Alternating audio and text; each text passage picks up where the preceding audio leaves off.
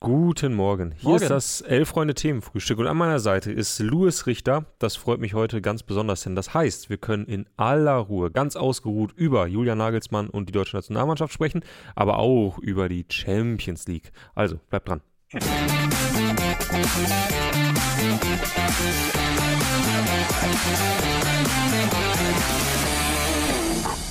Morgen. Morgen. Louis, dein erster Gedanke, äh, Julian Nagelsmann?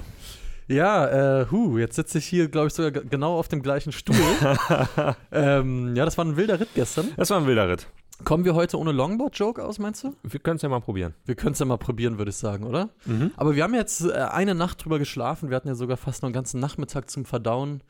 Ja, Julian Nagelsmann wird Bundestrainer. Ja, herzlichen Glückwunsch nochmal an dieser Stelle. Herzlichen Glückwunsch dazu und soll Deutschland zu einer erfolgreichen EM führen. Was ist denn dein zweiter Gedanke vielleicht, Tobi? Ohne dass wir jetzt, äh, gestern saßen wir zehn Minuten nach der Meldung, jetzt hatten wir ein bisschen Zeit. Was denkst du denn heute darüber? Haben sich gewisse Denkmuster verfestigt oder sind die ganz Oha. neue Ideen gekommen oder Das wie sieht's je- aus? Nee, das jetzt nicht unbedingt. Ich bin immer noch so ein kleines bisschen enttäuscht vom DFB. Ich glaube nämlich, dass es die naheliegendste, vermutlich auch die richtige Lösung ist und gerade deshalb besonders enttäuschend, weil man hat sich natürlich irgendwie gewünscht, dass der DFB gerade bei so einer Personalie ein bisschen so auch wie 2004 Mhm. äh, Jürgen Klinsmann wird neuer Nationaltrainer, dass man einfach mal nach Kalifornien fliegt und da nochmal guckt, wen finden wir und dann kommt man, weiß ich nicht, mit Marcelo Bielsa um die Ecke und sagt, so, das ist unser neuer Nationaltrainer. Und dann entsteht so ein bisschen, Ja. bisschen Vorfreude, da entsteht was. Jetzt ähm, habe ich doch wieder den Eindruck, dass so, ja, der etwas bessere oder etwas schlechtere FC Bayern nun Mhm. also das Trikot der Nationalmannschaft trägt und dass mit Julian Nagelsmann dann eben auch der richtige Trainer dort auf seinem Stuhl sitzt und dann legen wir mal los. Ja, spannend. Ich finde ja, die äh, Auffassungen gehen eigentlich sehr weit auseinander, ne? Weil Mhm. einerseits ist es natürlich irgendwo eine Lösung, die auf der Hand lag. Also, wo Mhm. Flick weg war, war, glaube ich, der erste Kandidat, der irgendwie gehandelt wurde, war ja Julian Nagelsmann. Andererseits finde ich, macht sich der DFB aber auch gar nicht so leicht, weil es ist ja schon jetzt auch keine risikofreie Verpflichtung, finde ich. Findest du? Ja, finde ich schon. Es ist ein sehr, sehr junger Trainer, komplett ohne Nationalmannschaftserfahrung, hat nichts davon. Mhm. Äh, Also du hättest zum Beispiel Stefan Kunz als ein Trainer, also mit deutlich weniger Risiko. Okay. Ja, auf jeden Fall. Weil bei Julian Nagelsmann, glaube ich, auch einfach mittlerweile der Name und die Bayern-Entlassung mitschwingt. Okay. Und man weiß halt, okay, das hat äh, unser Kollege Max Nölke im Newsletter gut geschrieben. Er ist am zweitschwierigsten Job in Fußball Deutschland gescheitert. Jetzt tritt er den schwierigsten an. Und ich finde, da tut sich schon eine Fallhöhe auf, die man sich ins Haus geholt hat, sicherlich auch bewusst, Mhm. aber die nicht ohne ist, finde ich. Also ich finde, da schwingt sowohl für den DFB als auch für Nagelsmann schon einiges an Risiko mit. Das wiederum finde ich allerdings ganz geil. Ich Ja. finde es schon, schon, zeigt mich schon an, muss ich sagen. Ja, ich glaube, was bei dir jetzt mitschwingt oder, oder bei Max Nölke ist halt, dass dieser, äh, dieser dieses Berufsprofil des Mhm. Bundestrainers irgendwie so zwei, zwei Seiten hat. Ne? Also einmal das Sportliche. Ich glaube, ähm, dass man da kaum jemand Besseren findet, aktuell als Julian Nagelsmann. Jetzt mal die Defensivproblematik bei den Bayern beiseite geschoben. Mhm. Ähm, ja, ich glaube, da, da geht es auch viel darum, dass Nagelsmann bei den Bayern einen bestimmten Stil entwickeln wollte, der gerade zu Anfang halt auch sehr si- risikobehaftet war, weil sich gewisse Dinge noch nicht eingeschliffen haben. Ich traue ihm da durchaus zu, dass er das auch erkannt hat und bei der Nationalmannschaft weiß, da muss ich gewisse Dinge auch gar nicht einfordern, sondern stehe einfach ein bisschen stabiler. Also da halte ich ihn für intelligent genug, sage ich mal, um das selber zu erkennen. Mhm. Und das Zweite ist, und äh, ich glaube, das meinst du dann auch mit diesem, mit diesem Risiko behaftet, eben diese Außendarstellung. Ne? Also er hat es halt bei den Bayern nicht hinbekommen, ähm, gewisse Dinge gut zu moderieren. Ja. Also sei es jetzt äh, Manuel Neuer, ähm, sei es halt irgendwie diese Kabinenproblematik, ähm, Die Fashion Ja. Week. die Fashion Week von Serge Gnabry, ähm, da hat er sich immer mal wieder so, so kleinere, ja, Aussetzer geleistet, wobei das ja eigentlich auch, auch wenn man dann manchmal in diesen Streitthemen einfach auf der anderen Seite war, meinungstechnisch, aber Ja. eigentlich war es ja auch ein bisschen ulkig, dass dieser Bayern-Trainer ja da so ein bisschen forsch rangegangen ist und einfach seine Meinung mal gesagt hat. Ja, Also, ja, ne, ja, ja, auf jeden Fall. ähm, und trotzdem funktioniert das wahrscheinlich als Bundestrainer so nicht, sondern Mhm. da wird jedes Wort auf die Goldwaage gelegt und gerade Löw und Flick waren ja jetzt auch Typen, die so sehr glatt waren. Ja. Die, also wirklich so, so es war irgendwie auch egal, wie die Mannschaft gespielt hat und was da rundherum war. Sie haben immer versucht, Dinge schnell abzumoderieren. Mhm. Und da ist natürlich die Frage, kann das auch Julian Nagelsmann? Oder ja, scheitert er da so ein bisschen dran, weil er eben so ein bisschen Probleme in der, in der Außendarstellung hat. Ja, absolut. Und ich, also ich glaube, es gibt aber auch noch mehrere Punkte. Es ist ja vor allen Dingen auch dieser Punkt, äh, dass Julian Nagelsmann ja durchaus bekannt dafür ist und ich auch glaube, bekannt dafür sein möchte, dass er ja schon ein, ja, so ein, so ein Konzepttrainer ist, der das Spiel auch schon sehr zerdenkt und wirklich sehr. Mhm. Ähm, jetzt das Gegenteil ist von einem Pragmatiker, würde ich sagen, sondern bei dem schon alles nach einer sehr, sehr klaren Idee funktionieren muss und mit einer sehr, sehr klaren Philosophie. Und genau dafür ist jetzt eigentlich überhaupt nicht die Zeit. Also man hat jetzt die Länderspielpause im Oktober. Dann ist auch bald schon EM, also du brauchst halt einen Plan, der sofort funktioniert. Wie es funktionieren kann, hat man ja so ein bisschen gegen Frankreich gesehen. Da wurde das Spiel ja extrem vereinfacht. Also da hat man ja gesagt, gut, wir stehen jetzt sicher und gucken mal ein bisschen, was nach vorne geht. Da bin ich wirklich sehr, sehr gespannt, ob Julian Nagelsmann quasi, glaube ich, all das, was er vorhat oder was er sich vom, vom Fußball vorstellt, so komprimieren kann und anpassen kann an die Herausforderung, die sich ihm da stellt. Also ich ähm, glaube auch, dass es die Aufgabe ist. Mhm. Ich glaube aber, also ich habe gar nicht so viele Bedenken, weil mhm. Julian Nagelsmann hatte bei den Bayern einen Fünfjahresvertrag. Ja. Und natürlich wird er irgendwie sein Konzept darauf ausgelegt haben in, also er weiß natürlich auch, äh, ich, ich, muss deutscher Meister werden, ansonsten habe ich ein Riesenproblem und ich sollte bestenfalls irgendwie im Champions League-Finale stehen, ähm, äh, damit ich auch dort irgendwie Rückendeckung behalte. Aber der irgendwie dort ein Konzept vermutlich hatte oder eine, eine Idee hatte, dass er sagte, ah, der FC Bayern soll in zwei, drei Jahren das Maß aller Dinge sein. Mhm. Der ist ja, ne, der Vertrag beim DFB gibt das ja schon vor, der weiß ganz genau, meine Mannschaft muss nicht äh, genau. in drei Jahren bei der WM gut spielen, sondern die muss bei dieser EM ja. am 13. Juni gegen Ungarn müssen die gewinnen. Und ich glaube schon, dass er es schafft, eine Mannschaft, äh, oder dass er es schafft, sich selbst quasi dazu komprimieren. Wobei ja. das wahrscheinlich seine Hauptaufgabe sein wird. Ja, genau. Und ja, ich, ich, ich, bin, ich bin gespannt. Ich meine, der DFB ist ja auch spannend mit diesem Vertrag quasi bis nach der EM, weil es wird ja auch gerade schon viel jetzt darüber geungt und diskutiert. Ähm, heißt es im Endeffekt, Nagelsmann macht jetzt die EM und dann steht Klopp quasi schon bereit? Also bei manchen ähm, Hinguckern, Beobachtern wird ja gerade schon einen Schritt weiter äh, gedacht. Hältst, ich tue mich da so ein bisschen schwer mit, weil ich sehe eigentlich nur zwei Szenarien bei dieser ganzen Julian ja. Nagelsmann-Geschichte. Entweder Deutschland spielt eine gute EM, Ausgang offen, Halbfinale, Finale, je nachdem auch wie man auftritt.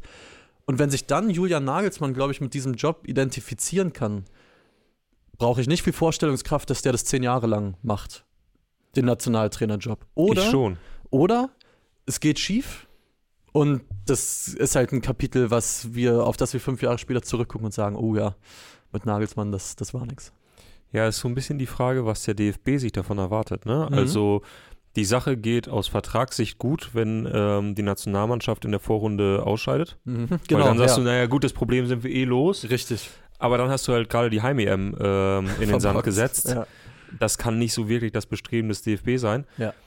Andernfalls spielt Nagelsmann begeisternden Fußball, äh, es kommt Euphorie auf, er kommt, ich sage jetzt mal, ins Halbfinale, ins Finale, steht danach äh, mit Victory-Zeichen äh, am, am, Brandenburger Tor mhm. und der DFB sagt, oh, das, das lief ja gut, wir würden gerne mit dir verlängern. Und in dem Moment sagt Julian Nagelsmann, das mag wohl sein. Ja. Aber jetzt lass uns mal über das Geld sprechen. Und dann gerade der klamme DFB ja, sich in dem Moment vielleicht denkt, hätten wir diesen verdammten Vertrag mal auf drei Jahre ausgelegt. Ja, ja. Und da fehlt mir so ein bisschen quasi das Zwischenszenario, mhm. in dem beide Seiten sagen, oh, das lief so gut für uns, dass wir beide weitermachen wollen mhm. und nicht eine der beiden Seiten sagt, das, darüber möchte ich nochmal nachdenken, weil ja. in der einen oder in der anderen Total. Form. Total. Also finde ich auch, und das finde ich aber spannend an dieser ganzen Sache. Also ich finde es wirklich, ich finde es wirklich hochinteressant. Ich war jetzt nie der große Julian Nagelsmann-Sympathisant oder mhm. Fan, aber ich finde diese Konstellation ich glaube, genau das, was wir gerade versuchen, so ein bisschen rauszustellen, die bringt schon viel mit, über was man sich auch in einem Jahr nochmal wunderbar äh, die Köpfe rauchig sprechen kann. Ich finde auch vielleicht noch das als letzter Punkt, weil ihr das auch gestern thematisiert habt und weil es ja auch einfach ein wichtiger Punkt gerade ist, ist ja dieses Thema, kann Julian Nagelsmann sofort die Leute wieder hinter die Nationalmannschaft bringen, dieses Thema Euphorie. Ehrlich gesagt, ich glaube es auch nicht, aber ich finde es fast schon egal. Ich finde, das ist gar, ich finde, das ist ehrlich gesagt eine Scheindiskussion. Lass dir mal im Oktober zur, ähm, in die USA reisen, Mhm. dann gewinnen die beide Spiele. Es gibt ein, zwei taktische Neuerungen und wie schnell dann jemand vom Buhmann zum Held werden kann, das haben wir mit Rudi Völler gesehen. Der wurde durchs Dorf gejagt wie sonst was, als der Sportdirektor beim DFB wurde, war auch Gesicht dieser Krise, als er da im Bundestag war, übers Gendern und ja, komm, wir machen jetzt mal ein öffentliches Training, dann stehen die Leute uns wieder nah. Hat ganz Fußball Deutschland über ihn gelacht.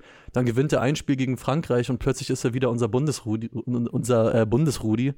Also dieses Thema Euphorie, ich glaube, Julian Nagelsmann braucht eine gute Länderspielpause und dann sagen 80 Prozent von Fußball Deutschland, ja, geil, unser Jule, das sieht jetzt wieder nach Fußball aus, äh, damit können wir das Ganze angehen. Ich glaube auch, dass das so ein bisschen so eine Diskussion ist, die wir hier führen oder Mhm. die Leute führen, die sich sehr, sehr dezidiert mit Fußball beschäftigen.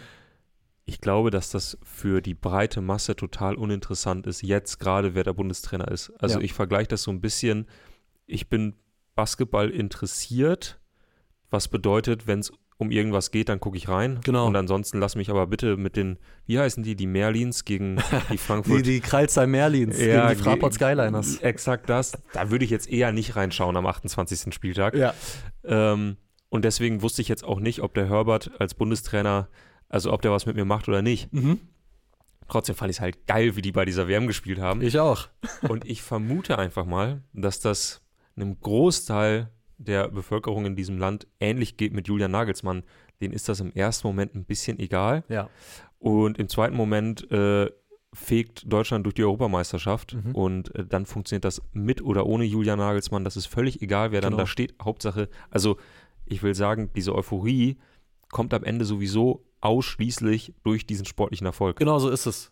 Ich glaube ich glaub nicht, dass äh, die, alle möglichen Konzepte, die man sich jetzt überlegt hat, Kampagnen, Autogrammstunden, die Leute näher ranbringen, das führt zu nichts. Dafür ist sportlich einfach zu viel schiefgelaufen. Ich glaube, es funktioniert nur darüber, dass die Nationalmannschaft wieder guten Fußball spielt. Ja.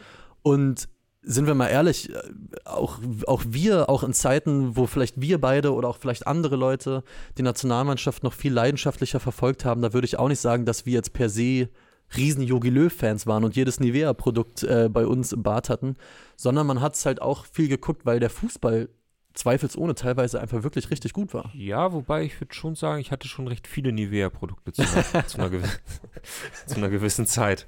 Ähm, ja, aber ich freue mich, ich freue mich auch schon so ein bisschen auf die schwarz-rot-geil äh, Ja. Grillkohle. Absolut. Bist du eher, Ähm. bist du eher Team äh, Seitenspiegelüberzieher oder Fahne, die so oben vom Auto Oh. weht? Ehrlich gesagt, weder noch. Das Auto ist mir da ein bisschen heilig, muss ich sagen. Verstehe ich gut.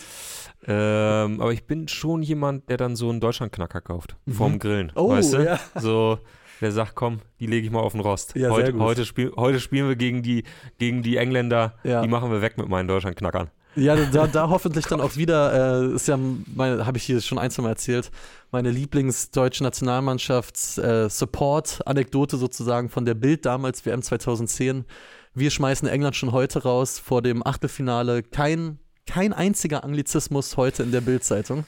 Da müssen wir wieder hinkommen. Dann geht's Ja. auch bergauf. Ja, wir müssen einfach alle ein bisschen mehr dran glauben. Ein Cool. Thema, ganz kurz, eine Frage, nur noch bevor wir zur Champions League äh, springen, weil einfach so viel drinsteckt, finde ich, in diesem Themenkomplex. Co-Trainer, sollen sie jetzt auch all in gehen und noch einen jungen Ehrgeizling daneben stellen und einfach komm, Sandro Wagner, machet. Und dann Julian Nagelsmann und Sandro Wagner, die sich die Seele aus dem Leib brüllen an der Seitenlinie und den vierten Offiziellen äh, belagern, als ob der sonst was gemacht hätte? Oder wünschst du dir da wen anderen? Äh, Entsch- Entschuldigung, ich bin gerade ein bisschen abgelenkt Das von den okay. Kommentaren. Denn Frank R. schreibt, man merkt, man merkt, keiner von euch hat gedient. ja, das ist richtig.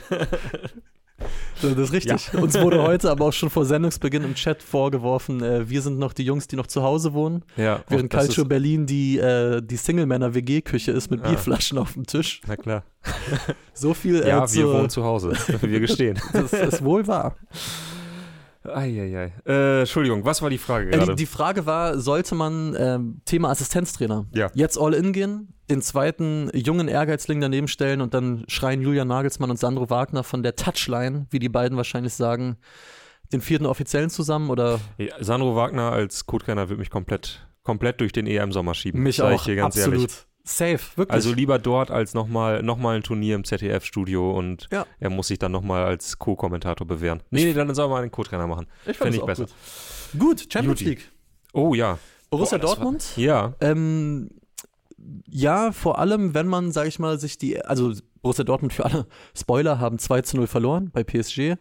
Sie sind ins Spiel gegangen und ich musste die ganze Zeit, vor allem während der ersten Halbzeit, an ein YouTube-Video denken. Da springt ein holländischer Herr, Bungee, und sagt die ganze Zeit: Oh nee, oh nee, alles voll, alles voll. Weil er sich äh, vor Aufregung leider Oh, Ja. das ist einer meiner Lieblings-YouTube-Videos. die Hose voll gemacht hat, weil Na der ja. BVB, ja, ist, hat jetzt nicht gerade einen mutigen Auftritt hingelegt, kann man so Nee. sagen. Oder? Ist auch das, was Edin Terzic nach dem Spiel dann bemängelt hat, Ja. ähm, was ich ganz interessant finde, weil das ist ja mal wieder eine Mentalitätsfrage. Äh, und das, dass das Edin Terzic selber anspricht und gar nicht so sehr darauf eingeht, ja, wir waren, wir waren schlechter oder wir haben aktuell nicht die Qualität, sondern wirklich sagt, wir haben nicht den Mut. Mhm. Das fand ich einfach interessant, ohne das selber so bewerten zu wollen. Ich fand es einfach interessant, dass ausgerechnet er das gesagt hat. Ansonsten, klar, PSG fußballerisch, qualitativ einfach die bessere Mannschaft, Ja. haben gezeigt, da fehlt Dortmund gerade auch einiges. Ja. Ich glaube, das kommt auch für viele nicht besonders überraschend, ähm, dass Dortmund gerade nicht zu den acht besten europäischen Mannschaften gehört. Trotzdem, in einer gewissen Weise fand ich eine extrem unglückliche Niederlage. Mhm. Ein, also schon total verdient, Aber ich glaube, ich weiß, worauf du hinaus willst, ja. aber völlig zu Recht regen sich viele Dortmunder, finde ich, über diesen Handelfmeter auf. Das, Das ist die alte Leier, ne? Ich will Wir nicht- ja, Tag für Tag. man ja. will nicht zu viel eigentlich darüber sprechen, Ja. aber ähm, da, da muss jetzt mal was passieren. Also das ist einfach, Ja. Mann, das ist so eine natürliche Bewegung. Er geht einfach nach unten, hat den Arm unten, um sich gleich abzustützen und der Ball kommt da irgendwie dran. Du siehst vom gesamten Bewegungsablauf, dass er einen Schuss mit seinen Füßen blocken will, Ja. der in einer ganz anderen Richtung unterwegs ist und Mbappé trifft den Ball nicht richtig und schießt, die Wand, äh, schießt den Arm an. Dass das ein Elfmeter ist, viel zu hohe Bestrafung für ein viel zu geringes Vergehen. Ja. Und das finde ich immer nervig.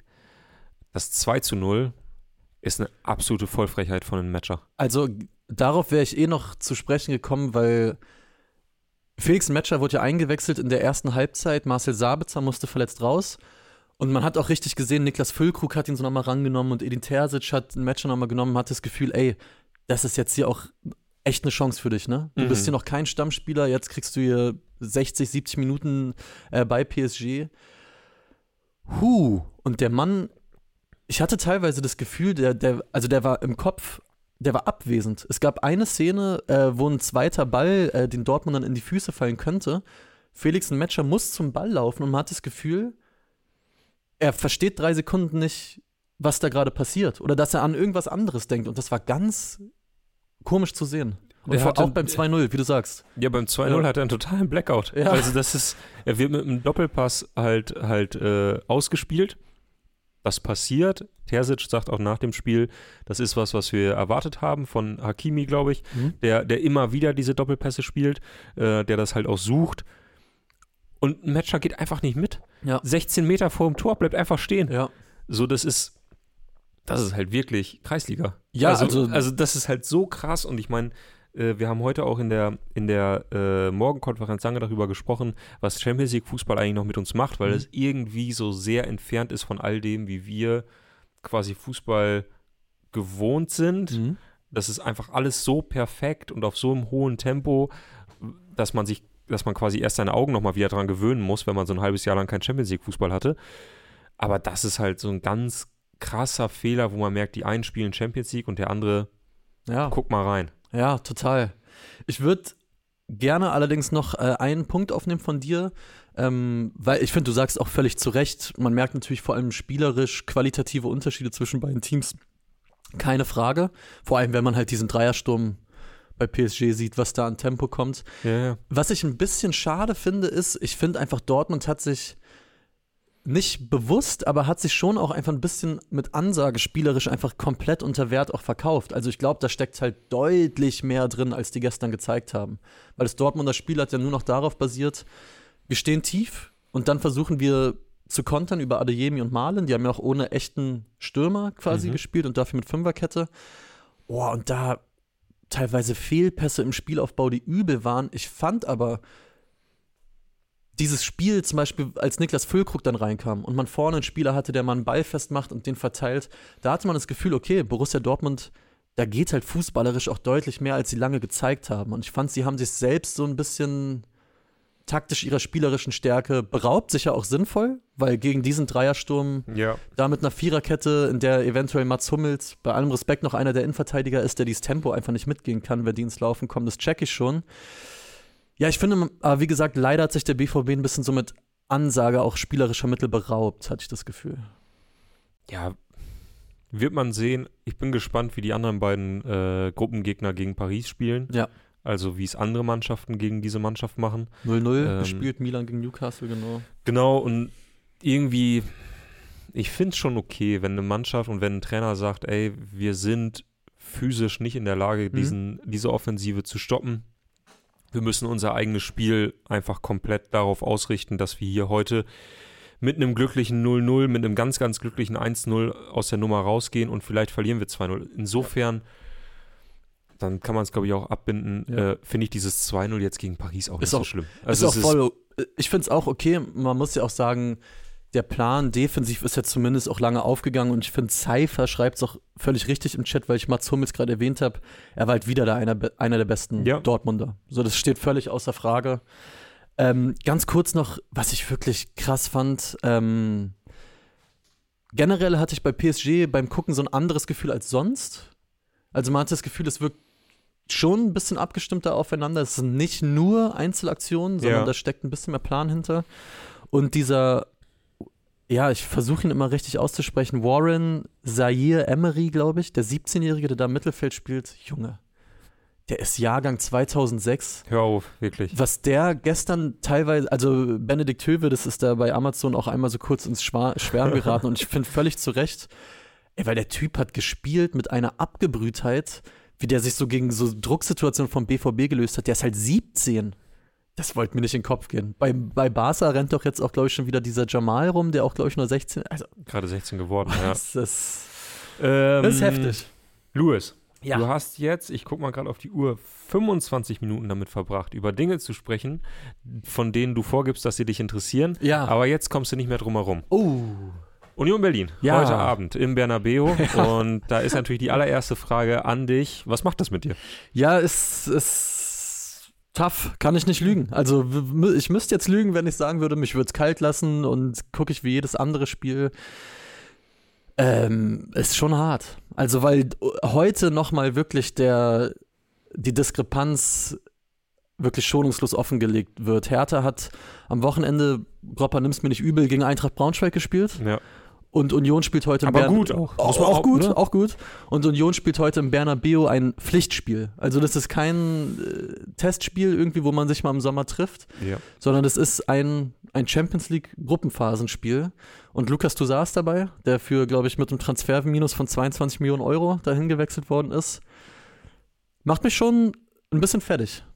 Ich komme trotzdem nicht da, da, da, darum zu sagen, mich interessiert es auch, wie Union da Ja. heute spielt. Mhm. Absolut, weil es mich einerseits nicht wundern würde, dass da was geht. Mich einerseits, oder andererseits aber auch nicht wundern würde, und das, ich glaube, damit könnte auch jeder Unioner leben, wenn die da heute 6-0 eingeseift werden. Ich glaube, da sagt niemand, oh, Himmel hilf. ja. Aber es ist nicht so leicht heute. Gott, Sag, ich mal so. Es ist so traurig, dich hier wirklich. Äh, Willow in Motion schreibt schon bei Richter ist die Hölle zugefroren. Ey, und, Paul, ähm, Paul Knapp schreibt, äh, heute Abend im Bernabeo, wer noch? Und wenn dem so ist, dann oh, wow, viel, Spaß, Ey. Mega. Viel Spaß. Ja. Äh, ich meine, klar, ich kann das komplett verstehen als Hertha-Fan, wenn man bedenkt, wo Hertha quasi vor Übernahme von Lars Windhorst stand und wo zu diesem Zeitpunkt Union Berlin stand, Ja. wie die Erwartungen waren und wie es jetzt die Realität ist, dann ist das der absolute Super-GAU. Ja. Also schlimmer hätte man es, sich- es sich wirklich nicht malen können. Es, äh, man hätte es nicht schreiben können. wirklich. Ja. Auf der einen Seite ist es natürlich wirklich die Vollendung eines unfass, einer unfassbaren Geschichte. Keine Frage, ja. Also, als ich nach Berlin kam, das war vor genau zehn Jahren, Ja. äh, haben mich, mein, hab mich meine besten Freunde einfach besucht und äh, wir waren bei einem Testspiel von Union Berlin gegen Celtic Glasgow. Mhm. Damals Berlin, okayer Zweitligist, Mhm. hatten immer diese kultigen Testspiele äh, kurz vor Saisonbeginn. Ja, genau. Da kam so eine Zeit lang, kam da immer, oder ist immer noch so, ne? Kommen immer geile Teams, Ja, so ja. immer irgendwas aus England häufig Genau. oder Schottland, Ich so glaube, die Ecke. Forest diesen Ja, Sommer gerne oder auch sowas. mal oder, oder Ipswich Town oder keine Ahnung so, ne? Immer Mhm. irgendwie gute, gute Teams und Samaras bei äh, Celtic spielte damals im Sturm. Und bei Union noch John Gyro Mosquera und Wahrscheinlich Karim sowas. Benjamina. Ja, auf jeden Fall Torte Matuschka. Ja. ähm, und man dachte so, ach, das ist ja auch irgendwie nett hier. So ein netter zweiter Verein. Ach, und die Bratwurst schmeckt hier auch besonders gut. Und jetzt spielen die einfach im Bernabeu. Und Ja. das ist komplett irre. Und ich freue mich darauf, dass Kevin Behrens den heute 2 einschweißt. Absolut, absolut. Also das muss passieren. So Wenn geil. der Fußballgott noch einmal mit uns Gnade hat, und da muss ich auch sagen, darauf kann ich mich auch sogar einigen, dass ich das geil fände. Auf Kevin Behrens kann sich Ja, einigen. auf den, tut mir leid, auf den kann ich mich einigen, weil ich dessen Werdegang und Geschichte und man muss sich nur dessen transfermarkt.de Seite mal aufrufen und einmal die Leistungsdaten checken, um zu checken, wie absurd das ist, dass so ein Typ da heute spielt. Komplett. Das Komplett. Ist, das, ist, das ist wirklich krass. Ja, ich, ich, also ich bin gespannt, weil ich habe auch schon so auf Twitter ein bisschen äh, quer gelesen. Ich glaube, für die Union-Fans und ähm, wenn hier welche zugucken, was wir natürlich hoffen, dann schreibt doch gerne mal rein, Ja, ist es natürlich auch extrem surreal. Also, weil ich glaube, Real Madrid, das, das schreibt zum Beispiel, das hab, ich weiß gar nicht mehr, wo ich es gelesen habe. Real Madrid ist natürlich eigentlich am weitesten von dem entfernt, was Fans bei Union Berlin suchen. Stimmt. Ja, klar. So, so real ist ja dieser, dieser galaktische Verein. Einfach eine, ist ja eine Marke, eine Brand. Gott. Nein, das ist Union nicht, würdest du? Genau, oder ich glaube, ganz viele Leute gehen eben zur Union, weil es genau da so nicht sein soll. Und jetzt ist Union eben da angekommen und präsentiert auch nochmal ein Sondertrikot Champions League, wo dann das Logo auch in Schwarz-Gold eingefärbt ist, was ein wunderschönes Trikot ist, wo aber auch andere Leute schon zurechtschreiben, ey, eigentlich wollte ich bei Union gar nicht ein viertes Trikot angedreht bekommen ähm, und irgendwie Wo das Vereinswappen eine andere Farbe hat, als genau, es eigentlich haben sollte. 90 Euro nochmal hinlegen müssen dafür.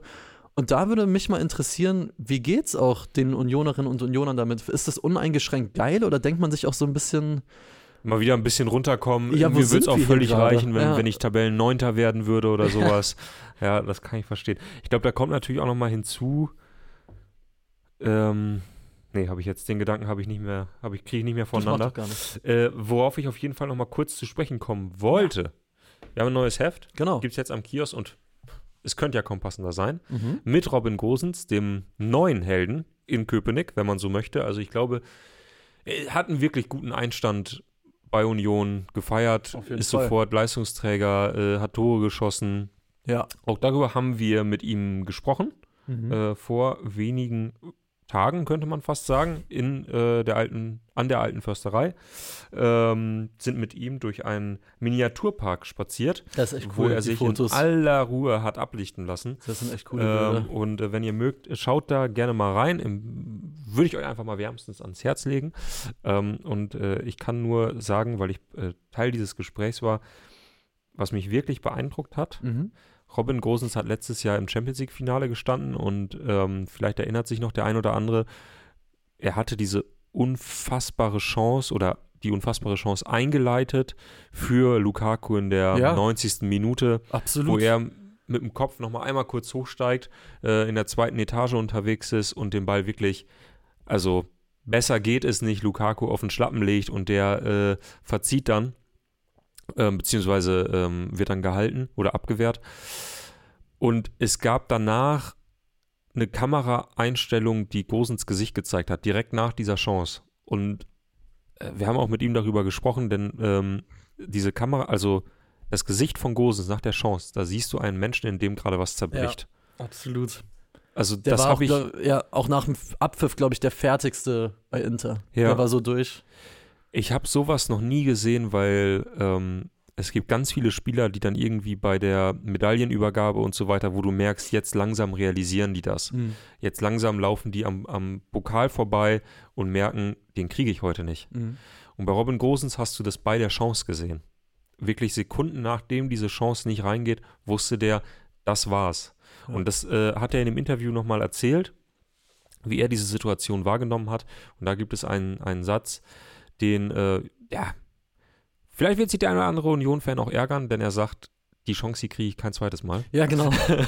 also, tut mir leid, Union, wahrscheinlich Wird es mit dem Finale schwer? so. ähm, aber wie er das erzählt, äh, lege ich euch ans Herz, äh, entweder lauft ihr jetzt zum Kiosk und holt euch das Heft oder geht auf elfreunde.de, denn dort gibt es das Interview auch zu lesen. Genau. Und ich fand vor allen Dingen auch bei dem Interview auch echt nochmal total interessant, was er generell so über seine Zeit in Italien erzählt hat. und wie er in Italien auch so gewachsen ist als, als Mensch und Spieler. Also steckt einiges drin. Von dir und Christoph Biermann, Ja. kann man dazu sagen. Ihr habt ihn da getroffen. Ähm, wir haben zum Abschluss aber na natürlich noch ein anderes Spiel. So. Das hat, ich weiß jetzt nicht, ob das irgendwie äh, großartige Vorgeschichte hat oder ob da schon mal was war. Bayern gegen Manchester United, unbeschriebenes Blatt, würde ich sagen. Mhm. Ja, spielen heute gegeneinander. Rückt für mich fast so ein bisschen im Hintergrund, irgendwie hinter diesem Unionsspiel, ehrlich gesagt. Es ist halt so Bayern gegen Manchester United, ja, gab es jetzt auch lange nicht und auch ich erinnere mich Es gerne. gab noch gar nicht so viele Spiele, ne? Nee, genau. Es Also gab- von, von den beiden? Ja, es gab nur elf, elf Mal haben Ja, die genau. überhaupt aufeinander getroffen. Ja. Ich Also- glaube ja. Ja, also ist so. Ich habe es gestern nachgeguckt. Dann gab es natürlich den legendären äh, Robin Volley Ja. im Old Trafford. Aber ja, Menu, Manchester Man United. United. Es zeigt mich, äh, ja, es zeigt mich nicht so hundertprozentig an, weil geht's auch drunter und drüber gerade. Ich weiß nicht, wie geht's dir damit? Mit dem Spiel Ja. macht, macht alles mit mir. Ja, okay, geil. Das ist doch super. Also gestern Abend, ähm, quasi kurz vorm zu Bett gehen, habe ich gesehen, wie äh, David Beckham eine neue Netflix-Dokumentation beworben hat über sich selbst. Die kommt am, ich glaube, 4. Oktober. Stark. Und da gab es einfach so ein paar Ausschnitte. Es geht, glaube ich, hauptsächlich darum, wie er quasi zur Marke wurde und wie ja auch diese äh, Beziehung zu Victoria Adams quasi sein Leben dann verändert hat und wie er von diesem reinen Fußballer zum Popstar wurde. Aber da gab es ganz, ganz, ganz viele Szenen aus dieser Manchester United-Zeit. Mhm. Und United zu der Zeit, also Anfang der 2000er, aber auch so Ende der 90er, die fand ich halt übertrieben geil. Mhm. Die fand ich halt wirklich übertrieben geil. Ich war riesen David Beckham-Fan. Mhm. Und dieses Spiel 1999, ich meine, da war ich halt echt ein, ein kleines Kind. Ja. Aber für mich war das so mit Peak Fußball. Glaube, also ich meine, ist es ja auch. Also, Also das viel war- krasser das, geht's ja auch das eh nicht. Ding Ja. hatte, einfach, hatte einfach alles. Ja. Und ich weiß auch, dass ganz viele Bayern-Fans sich weigern, sich das anzugucken. Mein, äh, mein bester Freund macht stumpf jedes Video, jeden Fernseher aus, sobald der Eckball irgendwo reinkommt. Der wird wahrscheinlich heute, wenn, wenn irgendwo im Vorfeld dieses Spiel nochmal kurz angerissen wird, wird er einfach zur Seite gucken Ja. oder so. ähm, äh, die, die weigern sich alle, weil das so ein Trauma ist. Ich glaub, oder glaube, für, für viele Bayern-Fans, vielleicht sieht es der eine oder andere auch anders, aber ich glaube, für, für viele auch ein größeres Trauma sogar als dieses Finale der Horn. Boah, ich denke, oder? Vor allem für die, seht's mir nach, Älteren unter den Bayern-Fans. Also, Ja. also ich meine, klar, die will ich jetzt gar nicht, will ich gar nicht bewerten. Beides Beides, ist hart so. Ja. Aber irgendwie dieses, also Manchester United, das ist halt, ne, die, die Mutter aller Niederlagen. Absolut. Ähm, und trotzdem, da, also Manchester United gegen FC Bayern, für mich ist es Peak. Wirklich. Ja, ist doch geil. Ich liebe, also ich liebe nicht beide Vereine, aber ich Ja. finde, es ist halt so, da kommt irgendwie zum einen diese Nostalgie zusammen und dann kommen diese geilen Spieler zusammen und dann zwei Teams heute. Auch wenn Manchester United gerade nicht das ist, was sie mal waren, aber die trotzdem irgendwie geile individuelle Spieler mitbringen und ich freue mich da riesig drauf.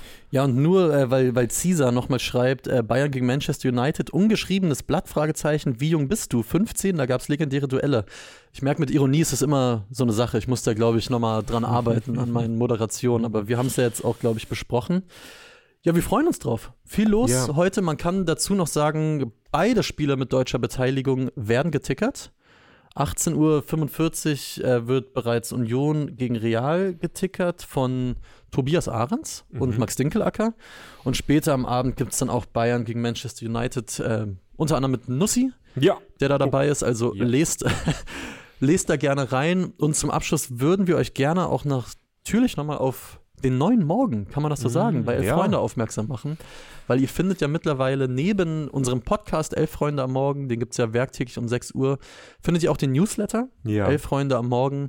Ähm, und für den könnt ihr euch, könnt ihr euch anmelden. elffreunde.de slash Newsletter, der flattert dann jeden Morgen um 7 bei euch ins Postfach. Also wenn ihr auf dem Weg zur Arbeit oder sonst wohin oder beim Zähneputzen lieber was hört oder lieber was lest, ihr habt jetzt wirklich die freie Auswahl. Ja, macht das sehr, sehr gerne. Dann bleibt mir noch zu fragen, Louis Ernst Middendorp. Es ist nur noch geil. Würdest du sagen, hate it or love it? Love it. Love it. Wie ist bei dir? Hat, hat, hat's dich, hat's dich äh, gewundert, dass der nach 14 Tagen in Tansania äh, hingeworfen hat? Oder? Ja, gut, also ich meine, er hatte da ein ganz klares Konzept, er wollte eine Unit bilden Mhm. und äh, dann kommt halt einfach der Vorstand und äh, macht, was er will. Macht, was da er würde will. ich als, äh, als Trainer, als Coach, als Jahrhunderttrainer, würde ich vielleicht auch einfach konsequent sein und sagen, das lasse ich bleiben. Das lass und dann bleiben. würde ich einfach noch einen offenen Brief schreiben Ja. und sagen, ich fliege zurück nach Johannesburg. Jedenfalls, für, für alle, die es nicht mitbekommen haben. Ernst Middendorp, nicht mehr länger Trainer in Tansania, Nee. hat hingeworfen. Komisch. Komisch. Irgendwie alles Amateure, die er nicht zum Laufen bringen wollte. Ja, strange. Warte mal, irgendwie kommt mir das bekannt vor. Ja. Ja. Wir freuen uns auf jeden Fall auf, ähm, auf das noch geheime Videomaterial mit einem Tansani Tansan- mit einem Reporter, ja. äh, wo er dann am Teambus erklärt, warum er auch dort nicht weiter arbeiten wird. Ich hoffe, da gibt es was. Das wird wunderbar. Ansonsten ähm, ja, reden wir darüber und vor allem über die Champions League äh, morgen früh wieder. Hier Genau. an dieser Stelle. Genau, und nur kurz der Hinweis, äh, weil Gun das von gerade fragt, wo gibt's den Ticker eigentlich auf elffreunde.de? Ist doch völlig klar, da Ja. werden beide Spieler getickert. Also danke euch fürs zahlreiche Reinschalten, fürs Kommentieren. Ja, und wenn euch das gefallen hat, dann lasst einen Daumen da, abonniert unseren Kanal, dann verpasst ihr keine Folge. Oder, falls ihr uns gerade per Podcast hört, äh, lasst eine bestenfalls positive Bewertung da. Auch da freuen wir uns wirklich sehr, sehr doll. So ist es. Also, macht's gut und bis morgen. Haut rein.